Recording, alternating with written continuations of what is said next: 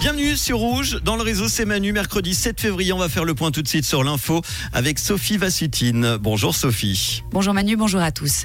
Une évacuation a eu lieu à l'EPFL ce matin. Une alerte au monoxyde de carbone a obligé l'évacuation de plusieurs bâtiments au sein du campus. Une centaine de personnes a dû être évacuées. Huit d'entre elles ont été contrôlées sur place. Aucune prise en charge n'a été nécessaire et aucun blessé n'est à signaler. De Lausanne à Zurich maintenant, il sera désormais possible d'étudier les sciences de l'espace à l'EPFZ. L'école polytechnique fédérale de Zurich accueillera dès cet automne un nouveau master spécialisé qui se concentre sur la recherche spatiale et commerciale. Le PFZ estime qu'une centaine d'étudiants suivront ce nouveau cours dès la rentrée.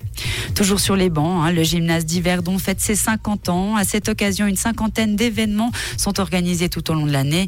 Notons par exemple une rencontre avec le prix Nobel Jacques Dubochet le 27 février prochain, mais aussi des conférences, des rencontres et des expositions. Dans le nord des Alpes italiennes maintenant, un ours a été abattu hier, jugé dangereux pour les randonneurs. L'animal a été tué par des agents des services forestiers du Trentin.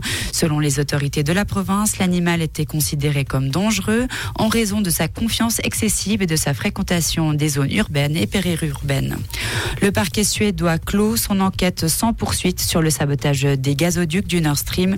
Selon lui, le sabotage en mer Baltique n'est pas du ressort de la juridiction suédoise.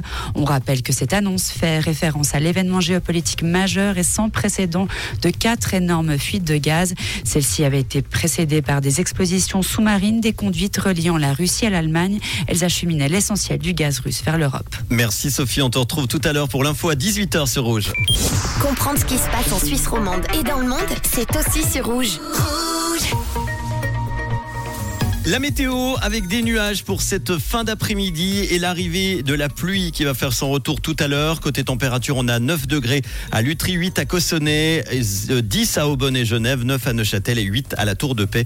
En montagne, on aura 5 à 10 cm de neige fraîche au-dessus de 1800 mètres au cours de la nuit. Demain jeudi, en matinée, ça sera très nuageux avec encore un risque d'averse, puis le temps deviendra sec avec quelques éclaircies. Pour les minimales, demain matin, 3 à 7 degrés maximal, 12 à 14 demain après-midi. La température à 2000 mètres sera de 2 degrés.